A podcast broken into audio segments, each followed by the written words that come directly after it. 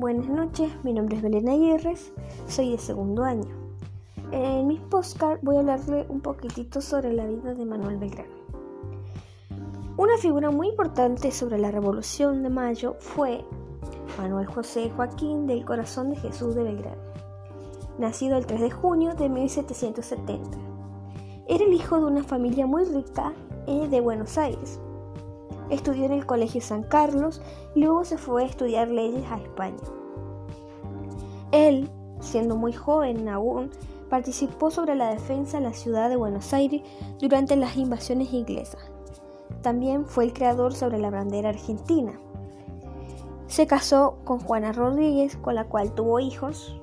Sus padres eran Domingo Belgrano Pérez y Josefa Casero.